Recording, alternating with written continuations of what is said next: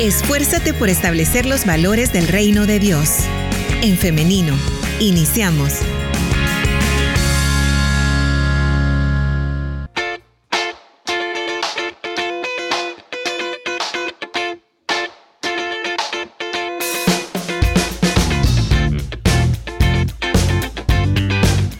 Diez de la mañana con un minuto, son las 10 con un minuto. Ya estamos listas para dar inicio con la entrevista para esta mañana.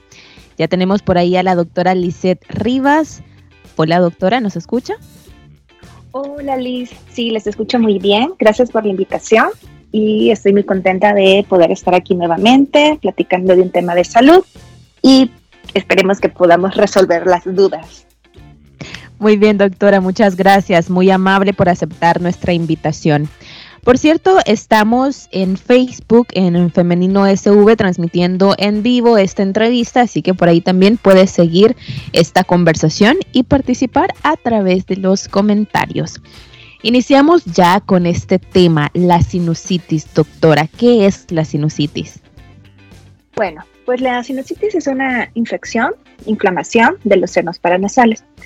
Y aquí sería importante eh, explicar qué son los senos paranasales, cuál es su importancia y sobre todo eh, cómo van apareciendo en el transcurso de la vida. Fíjate que los senos paranasales son como unas celdillas o unas cavidades que están alrededor de la nariz. Entonces están los senos paranasales o estas cavidades que tenemos al lado de nuestra nariz, que son como los que conocemos como seno maxilar. Tenemos arriba de nuestras cejas, esos son los senos frontales, y entre la nariz, como atrás de la nariz y entre los ojos, están los, eh, los senos esfenoidales y etmoidales. Entonces, a este conjunto de huequitos o de cavidades eh, se le llaman senos paranasales. ¿Y para qué están ahí? ¿Por qué, ¿Por qué ese diseño? Siempre les digo que la nariz es como el lobby de, de un edificio, de un hotel, tiene como muchas comunicaciones. En la nariz tenemos comunicación con los ojos a través del conducto lagrimal, con los oídos, a través de la trompa de Eustaquio, eh, con los senos paranasales, porque dado que ahí es que van a drenar todo el moco que se produce. Entonces, eh, eh, esta nariz tiene muchas funciones y los senos paranasales están para ayudarle. ¿En qué sentido? Para que el aire que respiramos se pueda calentar y humidificar. Entonces, sí es bien importante que tengamos nuestros senos paranasales pues, libres y despejados. Y algo curioso es que estos senos paranasales eh, no están todos desde el nacimiento. Entonces, ah, interesante. ajá, ajá, sí nacemos con algunos, y, pero no están neumatizados, es decir, que todavía no están llenos de aire. Ajá. Entonces, al, al, nacer, o sea, sí tenemos algunos senos paranasales, pero a medida vamos creciendo, digamos a los cinco años, ya se van desarrollando más y es hasta después de los 8 o 9 años de edad que ya podemos tener pues todos nuestros senos paranasales. Ok. Entonces es importante porque por eso es que la sinusitis este, va a ser más común pues a partir de los 5 años de edad, porque al nacer solamente contamos con los senos etmoidales, que son como estos que te decía, que están como entre la nariz y los ojos, como a ese nivel. Entre los, después del año de edad y antes de los 5 o 6 años de edad, se van desarrollando los senos maxilares. Entonces sí, a lo mejor ya se pueden ir afectando estos y con el característico síntoma de los senos maxilares, que es como un dolor cuando nos tocamos aquí los pómulos, o como sensación de dolor facial y ya los que están aquí arriba, los este, y frontales, ya es hasta después de los seis años de edad que se forman. Algunos tardan a los ocho años, nueve, máximo diez. Entonces es variable. Entonces, si ya sabemos las funciones que tienen los senos paranasales este, y la importancia que es para humidificar y calentar el aire, eh, tenemos que tener en cuenta que nuestro cuerpo produce moco. Ya lo hemos explicado a lo mejor en otras pláticas, que nuestro sistema de defensa natural en la parte respiratoria, un mecanismo de defensa es el moco, porque el moco hace que esa sustancia mucosa, pegajosa, se quede ahí lo malo.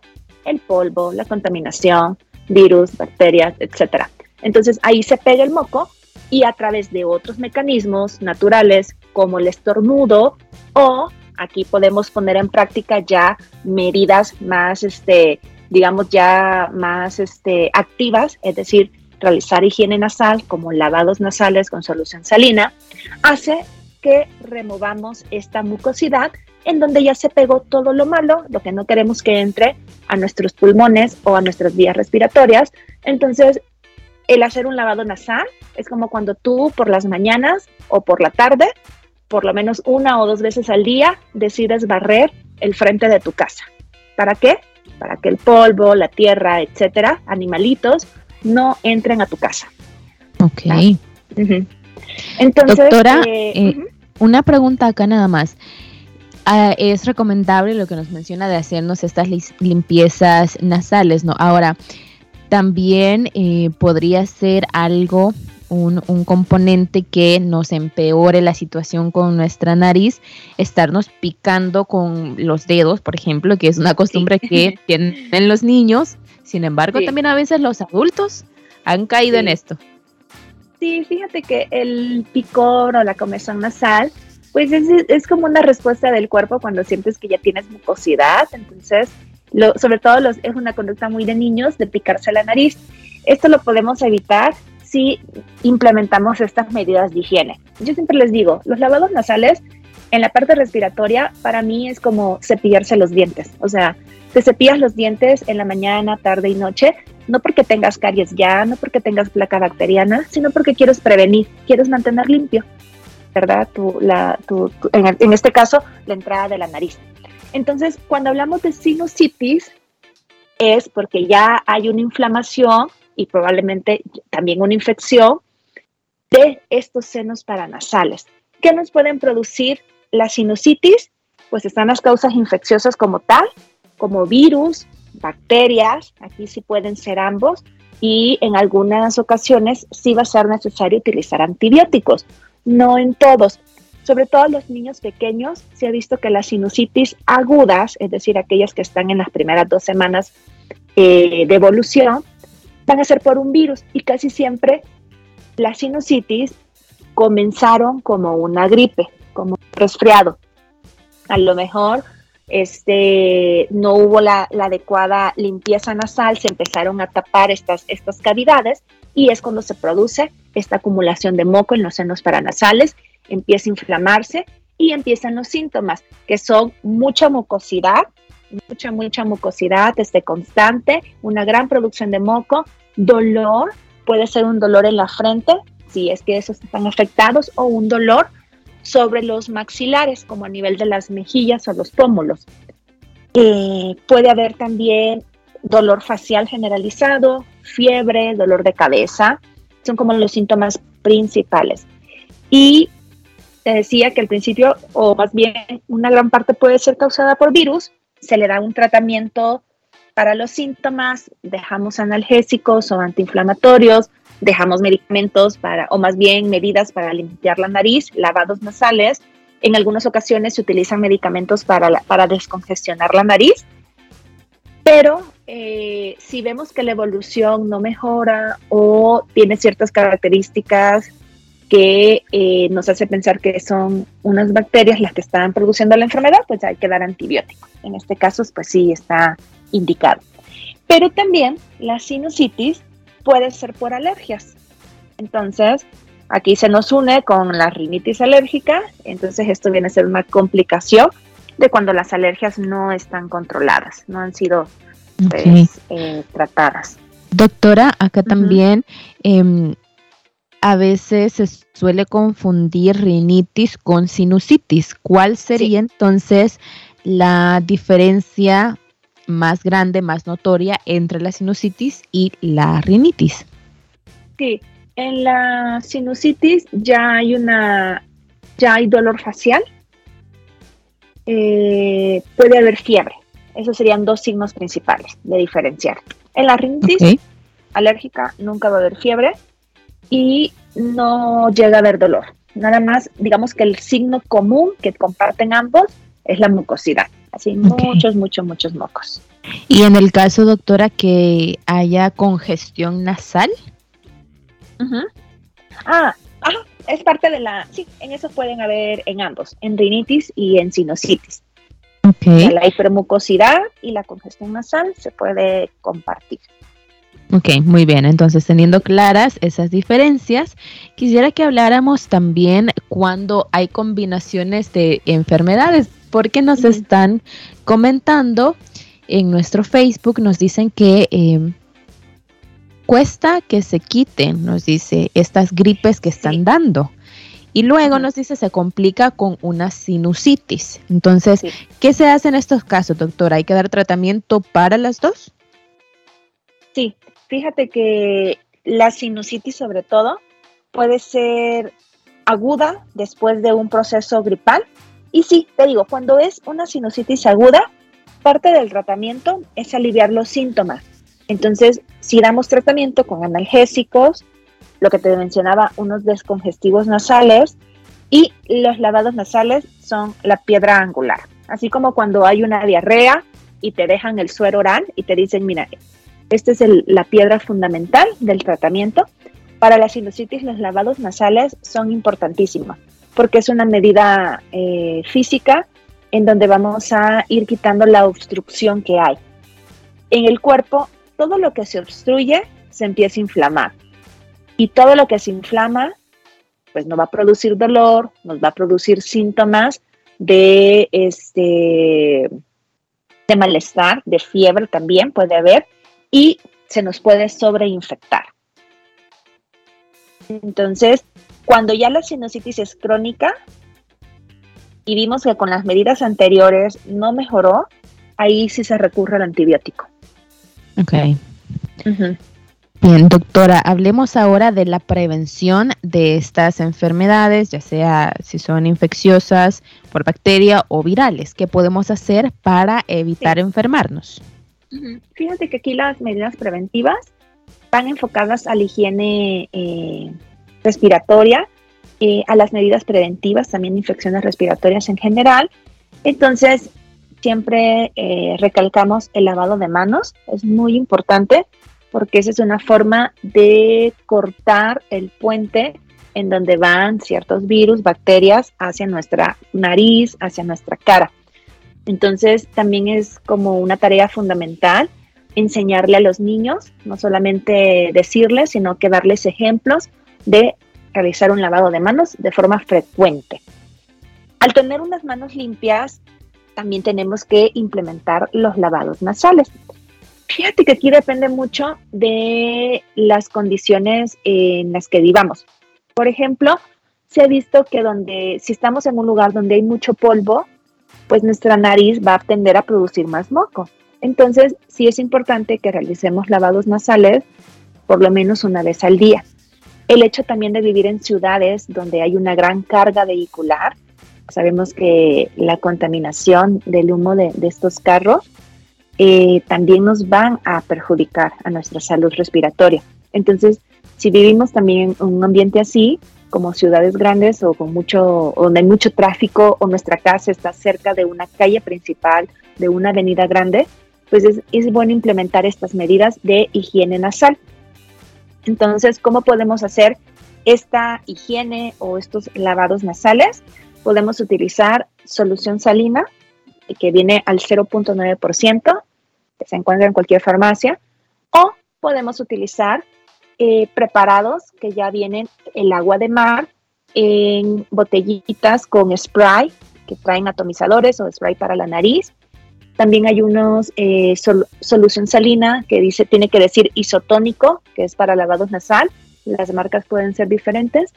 Y con esto, ya sea con spray o con la solución salina, podemos hacer estos lavados nasales, irrigar este 5 a 10 mililitros de, solución salina en cada fosa nasal, siempre en una posición eh, erguida, podemos ponernos enfrente del lavabo, inclinar un poco nuestra cabeza hacia adelante y de esa forma aplicar pues la, solución salina. Eh, hay algunas personas que, que, sienten pues un gran alivio y hasta lo prefieren hacer en la mañana y en la noche. A lo mejor si en tu entorno no hay muchos contaminantes como esta parte del humo de los carros, el polvo, humo de leña también es otro factor a considerar como un contaminante ambiental. Eh, a lo mejor no necesitas, si no es muy frecuente esta exposición, a lo mejor no necesitas hacerlo diario, lo puedes hacer días alternos, unas tres, cuatro veces a la semana. Algo de, prevención, eh, evitar el humo del cigarro, ya sea cigarro convencional o también los nuevos dispositivos, los cigarrillos electrónicos, parecieran que son muy inofensivos o así te lo hacen ver. Eh, es una información falsa porque siempre son dañinos para la salud. Entonces, evitar el tabaquismo en todas sus formas siempre va a ser una forma de protegerme a mí y proteger a los que viven en mi casa o los que están conviviendo conmigo. Entonces es otra forma. El humo de la leña, fíjate que todavía es un, método para cocinar. A veces también como que hay mucho apego, ¿verdad? Este, por, por, por, por, los accesos a, los tipos de cocina. Pero algo importante que pudiéramos como, como cuidar, por ejemplo, si no, en ese momento no se puede optar por, un, por, por quitar la cocina de leña, hay que buscar alternativas para que no se nos concentre el humo en la casa. Entonces, eh, tenerlo a lo mejor fuera de casa, o sea, es decir, que no esté en un lugar techado, porque si no, todo el humo se queda en la vivienda. De repente han habido este, proyectos que han buscado como la forma de, de, crear como unas, no sé si decirles chimeneas o, o, alguna forma para que el humo de, de esta cocina de leña pues salga completamente al exterior y no se quede más tiempo en las habitaciones donde es la vivienda. Entonces, eh, esa es una medida también importante a tomar, preventiva. Y como ya sabemos, desde que vino COVID y todavía ahorita que hemos tenido otra ola, ya ves que los casos han ido aumentando en estos últimas, yo creo que como hace dos mes y medio, dos meses, por lo menos, Latinoamérica ya empezó a haber un incremento de casos. En Estados Unidos ya empezaron a, subir también las hospitalizaciones. Entonces, con estas nuevas variantes que van surgiendo, entonces el utilizar el cubrebocas no tiene que ser eh, algo que ya lo hayamos olvidado o dejado en el pasado. Es cierto que ya no te lo van a obligar, ya no va a ser una ley, pero pues por sentido común, por lógica, si estás en lugares donde hay muchas personas, hay multitud, hay, hay conglomeración de gentes, o vas en un espacio cerrado, vas en el bus en donde van muchas personas y las ventanas cerradas porque ya empieza la lluvia, entonces usa cubrebocas en esos lugares, ¿verdad? Este, si no hay, si no estás en un lugar al aire libre y que no hay una buena ventilación, pues ahí estás en riesgo de agarrar cualquier virus, no solamente COVID, pueden ser otros virus u otras bacterias, y la responsabilidad que cuando ya tengas un síntoma, que te empezó tos, mocos, ahí sí, o sea, ser como más cuidadoso. A lo mejor no vas a poder evitar este, faltar a tu trabajo o, algo más, pero sí utilizar bien, bien el cubrebocas. Sea, ser como más cuidadoso en ese sentido, para no contagiar a los demás. Muy bien, entonces hay que tomar en consideración todas estas sugerencias de la doctora. Bien, audiencia y doctora, vamos ya a las preguntas que nos han enviado a través de nuestras diferentes redes sociales. Le comparto la primera, nos dicen, Dios les bendiga, buen día. ¿Cómo saber si padezco de sinusitis o alergias? Porque todo el tiempo estoy con estornudos, picazón en la garganta, eh, en la nariz y ojos irritados. Sí. sí son síntomas de rinitis alérgica, a lo mejor de sinusitis no, como ya hemos platicado, la sinusitis ya es una complicación o de un virus o de una alergia, pero no es como el primera, la, primera manifestación. Pero sí, la rinitis alérgica es muy característica, el estornudo diario, la comezón en la nariz, irritación de los ojos o comezón en los ojos. Entonces, este, es importante ponerse en control con su médico. Perfecto, nos dicen, le saluda Blanca Estela, eh, estoy padeciendo dolores de garganta y dolores, eh, nos dice, en el oído, el ojo derecho y por la mañana también nos dice tiene eh, secreción en la garganta. Me dieron loratadina y antibióticos. Dios le bendiga. Es, eh, es correcto este tratamiento de acuerdo a los síntomas que presenta nuestra oyente. Como es un caso muy particular, pareciera que sí tuvo ahí síntomas de infección y muchas veces eh, las infecciones que comienzan como nariz y garganta, que nosotros le llamamos rinofaringitis, se pueden, eh, se pueden, digamos, complicar o este, recorrer por estas comunicaciones que yo les decía. Entonces, probablemente también tiene una otitis y por eso fue el tratamiento que le dejaron. Ok. Bien. Sandra Calderón, saludos, nos dice, yo padezco de rinitis alérgica y paso con pesadez en la frente y ojos y la mucosidad siempre baja por la garganta y no por las fosas nasales. Quiero tener los ojos cerrados y me duele mucho el, eh, la parte entre la cabeza y el cuello. ¿Será por la rinitis que me duele esa parte, doctora? Fíjate que describió los síntomas de una sinusitis aguda. Entonces, ese dolor de la frente, eh, ese, e, e, ese paso de flemas o de secreciones que como que salen de la nariz, pero en lugar de irse hacia adelante, se te van hacia atrás y uno siente como que pasa por tu garganta. Muchas veces cuando la nariz y, y los cornetes, que son como unas, unas bolitas que tenemos también dentro de la nariz, se inflaman, hacen que se obstruya la nariz. Entonces el moco tiende a irse para atrás.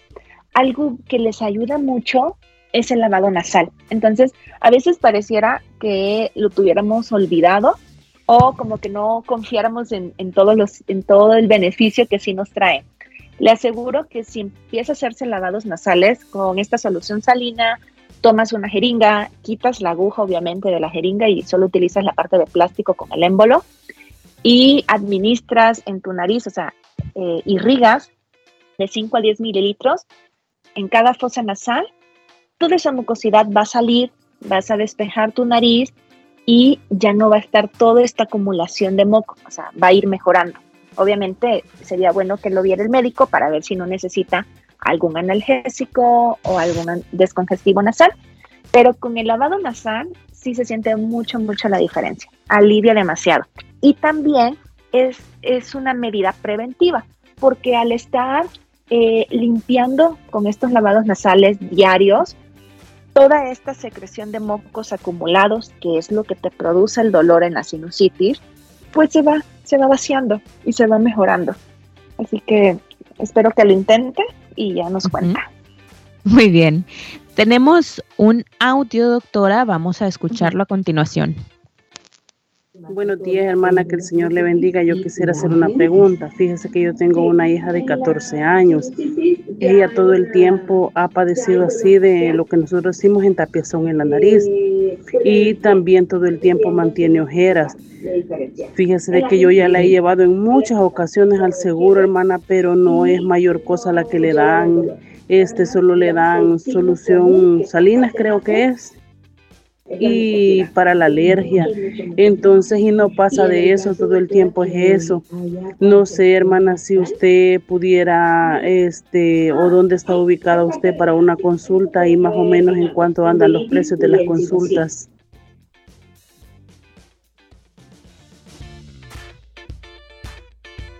Sí, ya escuché el caso. por ejemplo, en estas situaciones, fíjate que con la rinitis alérgica, eh, tenemos como dos o tres pasos de tratamiento. El primer paso, obviamente, son estos que ya les están dando, que son los lavados nasales, que es como así el, punto, perdón, es un punto indispensable, realizar lavados nasales. Luego los medicamentos que ella dice que le dieron para alergia, probablemente han de haber sido antihistamínicos. Pero ya un tercer paso es hacer pruebas de alergia para determinar así el nombre y apellido de las sustancias o componentes o proteínas que le están causando alergias. Muchas veces y lastimosamente somos alérgicos a las cosas más comunes que hay a nuestro alrededor, los ácaros del polvo. Entonces, a menos que nos metamos en una burbuja, pues no vamos a estar expuestos a esto. Entonces, ¿qué tenemos que hacer? Aquí no nos sirve de nada este, decir, ay, no te expongas a lo que eres alérgico. Caso diferente, si fuéramos alérgicos, no sé, a un este, alimento. ¿Qué es lo que hacemos? Pues no comer ese alimento para nada, ni verlo ni olerlo. Pero en el caso de estas, de cuando somos alérgicos a plantas, a pólenes, pues no podemos controlar estas situaciones. Entonces aquí sí es bien importante que valoremos que el paciente, si los síntomas son muy persistentes, le afectan en su vida diaria, digamos, en sus actividades de escuela, de trabajo o hasta en la hora de dormir y les despierta por estos síntomas de alergia, aquí sí es indicado la inmunoterapia. Y, y sí, yo creo que pues a veces en la parte pública a lo mejor no siempre o no está tan accesible o tan rápido, entonces sí sería mejor que consultara con un alergólogo. Eh, bueno, yo ahorita, digamos, no, no sé si, si se podría pasar un contacto, pero algo que se pudiera hacer, hay una página en El Salvador que es del Colegio Médico de El Salvador. Entonces tú pones alergólogo y ya buscas el departamento en el que estás, en San Salvador, o alergólogo en Santa Ana, pero lo buscas en esa página. ¿Por qué? Porque te aseguras que son médicos, pues que son certificados, o sea, que sí son médicos con sus especialidades, con sus documentos al día, que sí hay un respaldo, pues. Entonces, pudiera ser un, consejo que yo le doy. Y en mi caso, gracias por la confianza, por pedirme mis datos. Este, igual, yo soy pediatra y neumóloga pediatra, entonces tampoco hago pruebas de alergia ni tratamiento de alergias y pues ahorita no estoy en el país. Bien. Vamos a escuchar otro audio que tenemos, doctora, así que veamos si ya está listo. Muy bien, lo tenemos por ahí. Bendiga, hermanas. Dice que, doctora, que a mí me han detectado rinitis. Ya me hicieron pruebas de alergia y, y no salí alérgica a nada. Pero a mí no me da mocosera, no me da dolor de cabeza, no me da ningún síntoma más que un malestar en la garganta todo el tiempo, perenne todo el tiempo, así como, como, como que tuviera flemas, como apretada de la garganta, como con garraspera. Tengo, siento bien sensible la garganta a todo, las cosas casi que como. Y por la noche hasta siento como que si me costara para respirar, no duermo tranquila.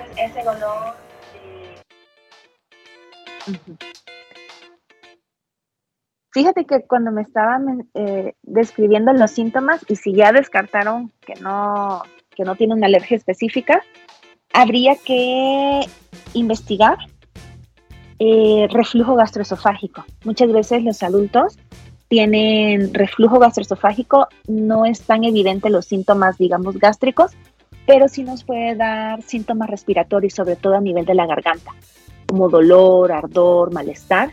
Así que que acudas con tu médico y coméntale así de, mira, y no puede ser un reflujo gastroesofágico para que te, te lo descarte, por lo menos, para que lo consideren como una opción.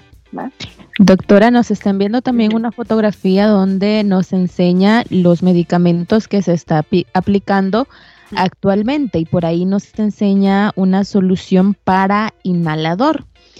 Eh, y también por acá tiene, nos dice, ajá, otro spray nasal, otro spray nasal que es básicamente para hacerse la, higiene de las fosas nasales.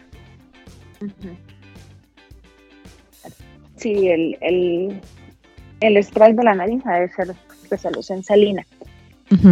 Y si es inhalador, pues ahí sí tendrían que hacerle prueba de espirometría para descartar si que no sea asma. Aunque, ajá, en el asma son otros síntomas. Y ella menciona mucho el ardor en la garganta, entonces también sería bueno considerar otros diagnósticos para que le comente a su médico. Perfecto. Bien, doctora y audiencia, el tiempo se nos ha terminado. Sin embargo, antes de despedirnos, hacer la aclaración que la doctora Lisette Rivas se encuentra fuera del país y, eh, sin embargo, ella siempre es muy amable para atender nuestra invitación y para estar pues por acá compartiendo eh, sus conocimientos con nosotros, respondiendo a nuestras preguntas. Ella se encuentra en México, sin embargo, pues la tenemos acá, tenemos eh, el placer de recibirla en nuestro programa. Ahora, doctora, también antes de despedirnos, eh, si hay un contacto, ¿no? Es a través de Instagram. ¿Podría compartirnos cómo la encontramos en Instagram? Sí, sí, de hecho ya me han escrito también en, otras ocasiones cuando ya no alcanzamos a responder todas las preguntas. Entonces por ahí me pueden mandar un mensajito y este, con gusto les puedo apoyar o asesorar. la cuenta de Instagram es DRA Lisette con doble S, doble T, E al final, Lisette Rivas. Eh, bueno, esa es la cuenta de Instagram, arroba DRA Lisette Rivas. Muy bien. Puedo compartir el perfil eh, en los comentarios del Facebook Live, así que si usted nos escucha y quiere el contacto, pues por ahí puede em, encontrarlo. Muy bien, doctora, le agradecemos nuevamente que nos brinde este espacio y que nos atienda a nuestra invitación. muchas gracias. que tenga un feliz día. Gracias igualmente. Saludos a todos. Muy bien. Ahora saludamos y agradecemos también a nuestra audiencia, a quienes han estado participando con nosotros. Son sus preguntas las que también enriquecen el programa. Podemos aprender muchísimo juntas. Así que les agradezco nuevamente y les hago la invitación. Y esta es para el día de mañana. A partir de las 9.30 en punto, inicia en femenino siempre a través del 100.5 FM por medio del internet elin.org.sv y también en nuestra fanpage en femenino SV. Por ahí usted puede estar pendiente de estos programas. La invitación está hecha, así que nos vemos y nos escuchamos. Hasta mañana. Que tengan un feliz día.